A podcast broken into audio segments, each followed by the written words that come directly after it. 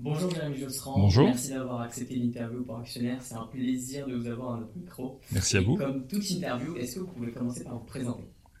Oui, bien sûr. Donc, Jérémy Josserand, euh, je suis avocat depuis bientôt 25 ans et il y a à peu près 8 ans de cela, j'ai cofondé euh, le cabinet Josserand Audouard. Et euh, quelle est la spécialité du cabinet?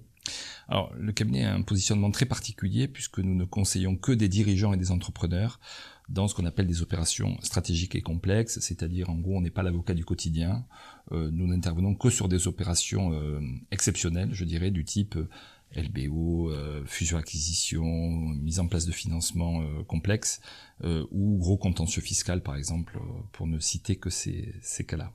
Et quel est votre quotidien au cabinet? Alors c'est un quotidien chargé puisque le métier d'avocat est un métier euh, euh, très prenant d'abord en tant que, juriste, en tant que conseil de clients. Donc c'est beaucoup de réunions, beaucoup de, visioconférences maintenant. euh, on passe beaucoup par, ces systèmes-là. Mais à côté de ça, c'est vrai que par ailleurs, en tant que dirigeant du cabinet, mais il y a toute la partie, je dirais, euh, management du cabinet et gestion du cabinet. Euh, alors heureusement, euh, je suis bien aidé par mes associés, notamment mon, associé Tristan Audouard qui, qui gère beaucoup de sujets, notamment tous les sujets administratifs et financiers. Et, moi, je suis plutôt en charge des, des sujets, je dirais, de développement du cabinet, donc communication, business développement, etc. Et quelle est la journée type d'un avocat dans votre domaine concrètement? Alors évidemment, ça dépend euh, du type de structure dans lequel euh, l'avocat travaille. Hein, s'il est dans un cabinet euh, international ou si dans un cabinet plutôt boutique française comme nous. Et puis ça dépend évidemment aussi de, je dirais, de la seniorité de l'avocat. En général, quand on débute sa carrière, on est plutôt sur des, travaux de recherche, de rédaction de notes. Au plus on, prend de la seniorité, au plus euh, on est amené à interagir avec les confrères, à, participer à des négociations, euh, et ensuite évidemment à, à- à interagir avec les clients. Euh, C'est vrai qu'une des particularités du cabinet, c'est qu'on essaye de faire en sorte que les jeunes avocats soient très vite au contact des- clients, au contact des, négociations. Euh, D'abord parce que c'est ce qui est intéressant aussi, euh, au-delà de, l'intérêt euh, de la matière juridique, et ensuite parce que ça permet vraiment d'avoir des avocats qui sont formés à ce qu'attendent les clients. Nous, nos clients sont, d'abord des, entrepreneurs, des, dirigeants qui ne sont pas juristes. Donc pour eux, ce qu'on fait, c'est ils comprennent évidemment, hein, ce sont des gens qui ont l'habitude de ce genre d'opération. En revanche, ce n'est pas leur spécialité. Et donc il faut que les avocats qui travaillent au cabinet. Et au-delà évidemment du bagage technique, au-delà de, de- du savoir-faire en matière de fiscalité et de droit, euh, une capacité à négocier et à discuter avec des entrepreneurs qui ont des projets. En réalité, les gens ne viennent pas nous voir pour des sujets juridiques ou fiscaux, ils viennent nous voir parce qu'ils ont un projet, projet d'ach- d'acheter une société, projet de céder un actif, projet de faire une levée de fonds. Euh, et il faut que les avocats du cabinet soient capables justement de, rentrer sur ce registre-là et, pas de rester sur le simple registre de l'avocat euh, qui parle de droit et de fiscalité. Euh, On a vu que vous avez accompagné les fondateurs d'OVH Cloud et les managers de Veralia dans le cadre de leur introduction en bourse. Comment se passe concrètement l'accompagnement de Josserand Audouard dans le cadre de ces opérations? Alors ce sont des opérations qui sont des opérations, je dirais, euh, exceptionnelles, complexes, avec beaucoup de process, et que des dirigeants ou des fondateurs ne réalisent pas tous les jours, euh, loin de là, et parfois une fois dans leur vie. Et du coup, il y a toute une partie, je dirais, pédagogie, pour bien expliquer aux dirigeants, aux fondateurs, comment tout ça va fonctionner, euh, ce qu'on va attendre d'eux, notamment les présentations au marché, tout ce genre de choses. Par ailleurs, ce qu'il faut bien voir, c'est que la plupart des opérations boursières que nous sommes amenés à réaliser sont des opérations liées au private equity. Dans le cas de, de- ces deux sociétés, c'était euh, des sorties de LBO, c'est-à-dire que les sociétés étaient détenues par euh, euh, les fondateurs, les managers et un investisseur financier, un ou plusieurs investisseurs financiers, et l'introduction en bourse a servi à désendetter la société et à permettre à l'investisseur financier de, de sortir partiellement ou totalement. Et ce qu'il faut bien voir, c'est que dans les opérations de LBO, classiquement, les dirigeants tiennent ce qu'on appelle un management package, c'est-à-dire qu'ils sont investis aux côtés de- de- du fonds d'investissement dans des, des- des outils financiers particuliers. Et lorsqu'il y a cette introduction en bourse, évidemment, le management package doit être débouclé, ce qu'on appelle, c'est-à-dire qu'il faut le, le rendre liquide et permettre aux dirigeants d'avoir accès au titre de la société qui va être listée va être coté. Euh, or, euh, dans la plupart des opérations de LBO, surtout de taille significative, les, dirigeants et les investisseurs ne sont pas directement dans la société opérationnelle, ne sont pas investis directement dans la société opérationnelle, mais sont investis dans tout un ensemble de, sociétés holding. Et, donc, un, un- une, une des opérations à réaliser avant l'introduction en bourse, c'est d'écraser toutes ces structures pour permettre notamment aux dirigeants, d'être directement investis dans la société qui va être cotée et donc avoir accès à la liquidité du marché. Et quelles sont les opportunités et les risques dans ce type d'opération pour l'entreprise? Alors, une opération d'introduction en bourse, euh, c'est, elle se fait avant tout pour permettre euh, deux choses. La première, c'est d'avoir accès à, du financement, hein, puisque ça permet de, pouvoir euh, demander au marché, lorsqu'on a besoin, de, pouvoir financer la société dans le cadre de son développement, de ses croissances externes, etc. et le deuxième intérêt, c'est de permettre aux actionnaires de bénéficier d'une liquidité, qui est une liquidité quotidienne, hein, euh, avoir accès au marché, pouvoir vendre et euh, voire acheter des titres euh, au jour le jour sur la base d'une valeur qui est fixée, qui est fixée quotidiennement. Ça, je dirais, ce sont les, c'est l'intérêt d'une introduction en bourse, et de, de ce, sont ces deux, ces, deux parties-là. Les inconvénients, c'est que on se retrouve avec une valeur d'entreprise qui est quasi quasi quotidienne, comme je disais, et qui dépend certes des performances financières et opérationnelles du, groupe, mais également de tout un ensemble de, de, je dirais, du contexte externe, que ce soit un contexte géopolitique, un, contexte économique, ou euh, tout simplement des rumeurs qui peuvent affecter le cours de bourse et donc créer une volatilité qui peut être un peu stressante, euh, puisque euh, on a le dirigeant a beau et, les équipes du groupe ont beau faire tout ce qu'il faut pour développer le groupe, parfois ça ne se retrouve pas dans le, cours de bourse. Donc ça c'est un premier inconvénient. Et le deuxième évidemment c'est le risque de prise de contrôle alors qu'il y a un risque ou, pas un risque d'ailleurs, ça peut être positif ou négatif, puisque euh, lorsque l'on détient euh, le capital d'une société, euh, quand on est un, investisseur, je dirais privé, bah, si on n'a pas envie de vendre, on vend pas. si on n'a pas envie de, céder le contrôle, on ne cède pas le contrôle. En revanche, lorsqu'on est une société cotée, selon la structure euh, du capital et selon le, pourcentage de titres de flottant, ce qu'on appelle, euh, on peut être amené bah, à, perdre le contrôle parce que euh, dans le cadre de ce qu'on appelle une OPA, un investisseur peut tout à fait, peut tout à fait récupérer le contrôle du groupe alors que les actionnaires actuels, voire les dirigeants, n'étaient pas d'accord. On a vu notamment le cas de Suez récemment avec toute la bataille boursière qui a pu couler de, cette prise de contrôle. Et du coup, Josserand Audouard euh, accompagne les entreprises seulement pour le processus d'entrée en bourse ou est-ce qu'elle suit aussi, est-ce que le cabinet suit aussi après l'introduction en bourse pour justement discuter de toutes ces stratégies-là, etc. Alors, euh, nous, encore une fois, on est, on est un cabinet dédié aux dirigeants, aux entrepreneurs. Donc, dans le cadre d'une société qui a été introduite en bourse, il y a, deux choses euh, que l'on peut être amené à faire. C'est d'abord déboucler ce qu'on appelle le, le management package, c'est-à-dire la détention des dirigeants dans le capital de la société qui n'était pas cotée et lorsqu'elle devient cotée, bah, euh, leur participation doit se déboucler, ce qu'on appelle, c'est-à-dire se réaliser. Euh, donc ça, c'est une première partie de notre travail. Et une fois que l'opération a été réalisée, euh, la deuxième partie, c'est de mettre en place donc, ce qu'on appelle un Long-Term Incentive, Incentive Plan, donc LTIP, qui est en fait le mécanisme d'incentive propre aux sociétés cotées ça se passe beaucoup, en tout cas lorsque c'est une société qui est cotée sur un marché euh, français, ça se passe beaucoup par des actions gratuites, mais il y a pas mal d'autres techniques, euh, notamment si le marché n'est pas le marché français.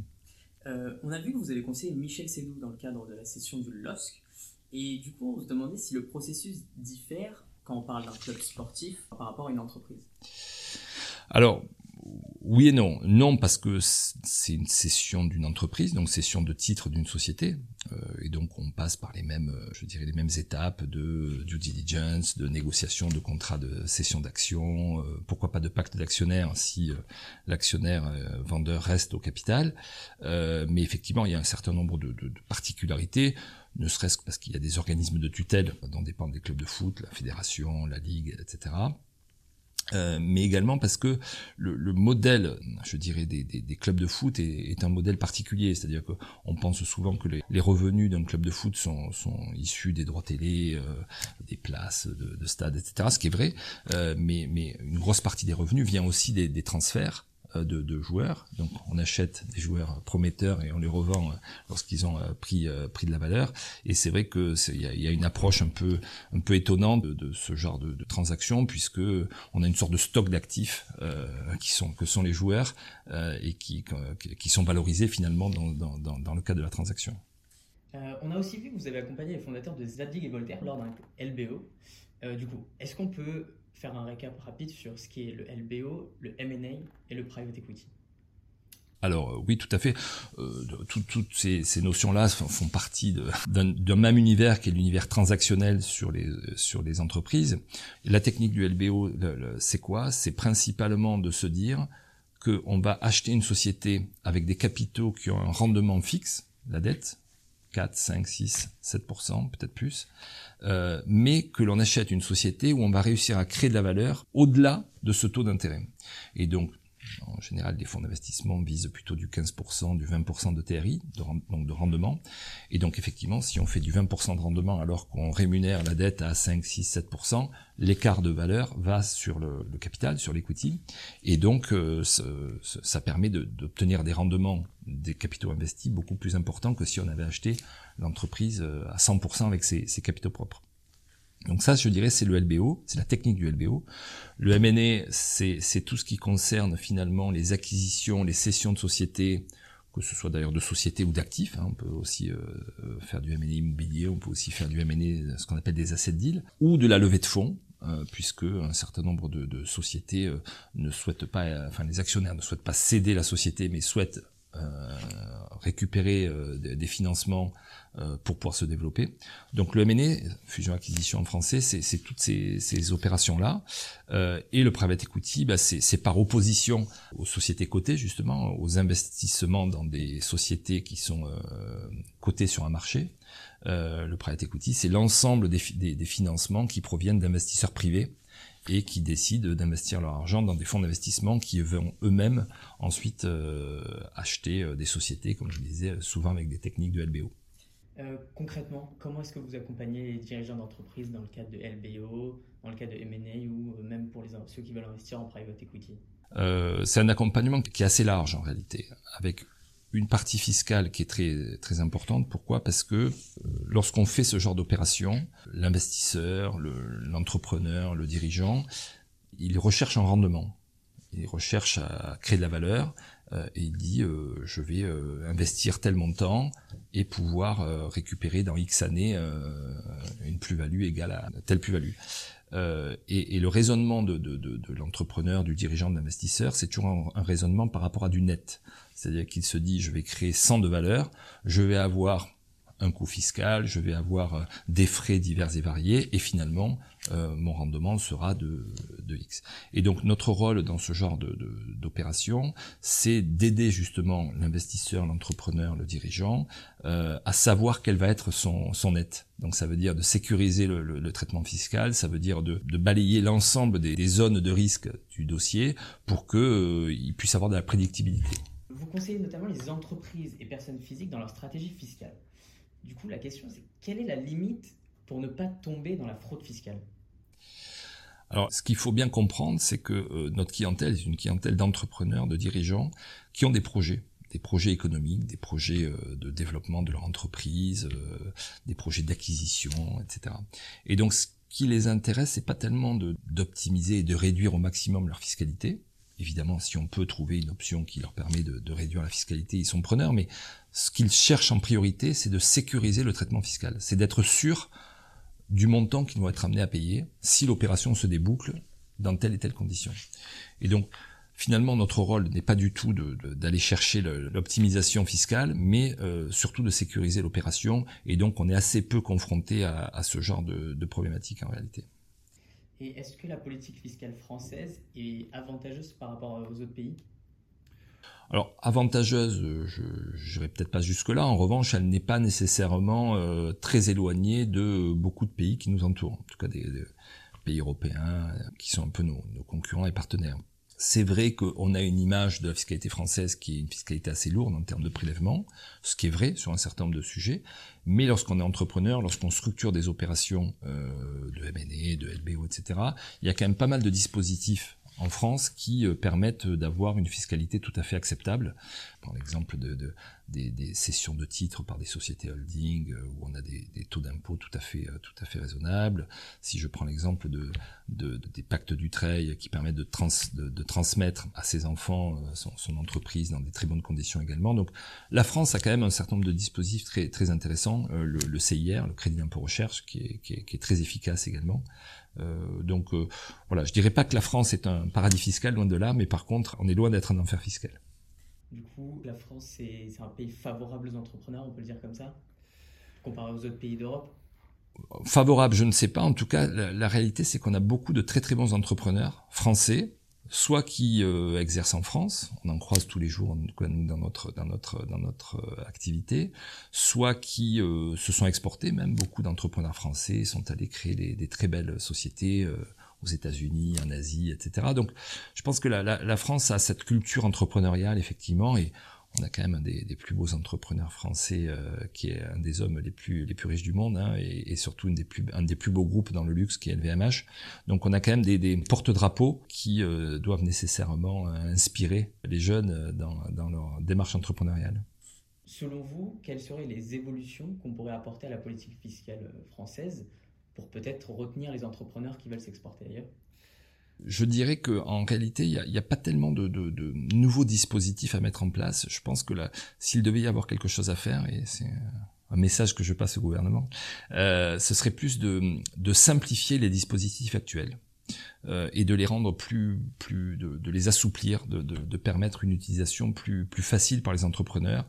Euh, je vous donne un exemple. On parlait du pacte du trail euh, juste avant, qui est, qui est, en fait un dispositif qui permet au, à, l'actionnaire, à un détenteur d'une société, de transmettre sa société à ses, à ses enfants ou à d'autres personnes d'ailleurs dans des conditions fiscales favorables.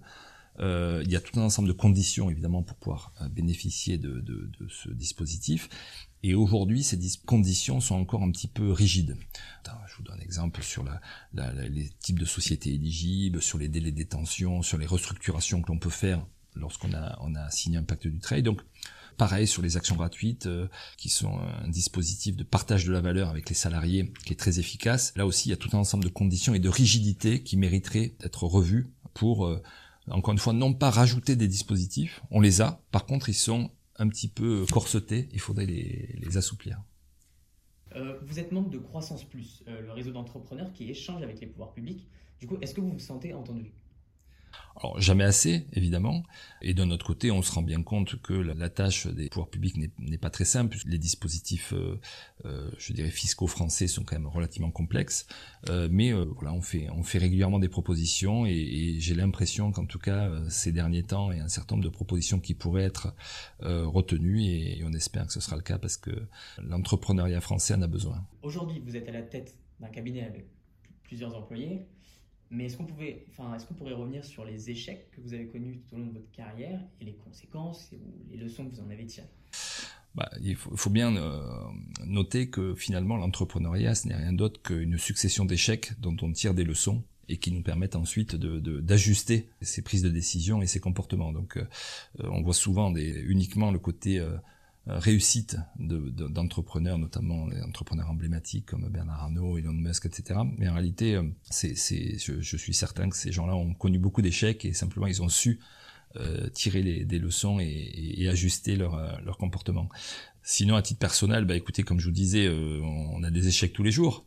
Euh, après, si je dois reprendre peut-être quelques échecs qui m'ont un peu marqué, c'est le fait que j'ai eu mon examen d'avocat au, bout de la troisième tentative, ce qui, au-delà de, de, de, de l'ego euh, qui en prend un coup, euh, bah, pourrit trois étés, puisque en général l'examen d'avocat se, se, se, passe à, au mois d'octobre, novembre, et, et donc c'est vrai que j'en garde un souvenir. Aujourd'hui, euh, je dirais un peu amusé, euh, mais sur le moment, c'est vrai que je rigolais pas trop.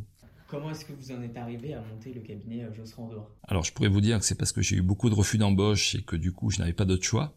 Mais en réalité c'est pas du tout ça. Euh, en réalité c'est que euh, d'abord j'ai toujours eu envie de, pouvoir exercer mon métier sous ma propre responsabilité, avec ma, propre vision des choses. Et, et finalement, l'entrepreneuriat, c'est souvent des réussites collectives. Quand on a cette envie-là et qu'on a la chance de rencontrer des gens qui sont très complémentaires par rapport à vous, et ça, ça a été mon cas, euh, bah c'est vrai que les choses se font de façon assez naturelle et une sorte d'alchimie qui se crée et qui, crée cette dynamique entrepreneuriale. Mais euh, je, dois vous dire que la, plupart des, entrepreneurs que je connais, que je conseille, euh, sont souvent dans cette dynamique-là aussi. Il y a des gens qui sont plus communicants, qui prennent plus la lumière que d'autres, mais en réalité, on voit bien que la, plupart des réussites sont des réussites collectives, avec des gens qui ont certains des qualités commerciales, d'autres des qualités d'organisation, d'autres des qualités de, management. Et c'est cette alchimie-là qui fait le succès des entreprises. Pour la dernière question, quel conseil donneriez-vous à un jeune qui souhaitent suivre un parcours similaire? Alors d'abord, il faut qu'ils soient prêts à beaucoup travailler, parce qu'on voit souvent, euh, je dirais, le résultat, mais on oublie un petit peu euh, tout le travail que cela nécessite. Euh, et ensuite, je, rejoindrai mon propos précédent, c'est de bien s'entourer. Bien s'entourer en termes d'associés, bien s'entourer en termes de conseils, bien s'entourer en termes de, personnes sur des fonctions que nous on appelle les fonctions vitales au cabinet, de communication, de, de, gestion financière, etc. Parce que souvent les avocats oublient que le, métier d'avocat, c'est, je dirais, c'est le, c'est un peu le cœur du réacteur, c'est, ce qui fait que c'est le service que l'on rend aux, clients. Mais ce métier d'avocat ne peut pas être exercé s'il n'y a pas autour des professionnels euh, juristes, fiscalistes, des équipes qui, euh, bah, qui mettent en musique tout ça, qui euh, permettent une bonne gestion de l'entreprise, puisqu'un cabinet d'avocat n'est rien d'autre qu'une entreprise, et surtout ensuite toute la partie marketing qui est aujourd'hui essentielle. Je pense qu'on peut, on peut plus imaginer le métier d'avocat comme on l'imaginait il y a quelques dizaines d'années, avec un avocat un peu dans sa tour d'ivoire qui attend que le, le client l'appelle. C'est, c'est plus du tout ça. Aujourd'hui, il y a, une, il il y a énormément de, concurrence en France, euh, avec des cabinets internationaux, avec des gens qui, avec l'intelligence artificielle, qui peut aujourd'hui faire beaucoup, de tâches qui sont, qui étaient par le passé faites par les avocats et, facturées par les avocats. Donc il y a, un vrai challenge pour la profession et, ce challenge passe certainement par euh, je dirais, une, une, professionnalisation des fonctions non juridiques et fiscales dans les cabinets. Très bien, merci beaucoup. C'était un plaisir de vous avoir au micro d'actionnaire. Merci à vous.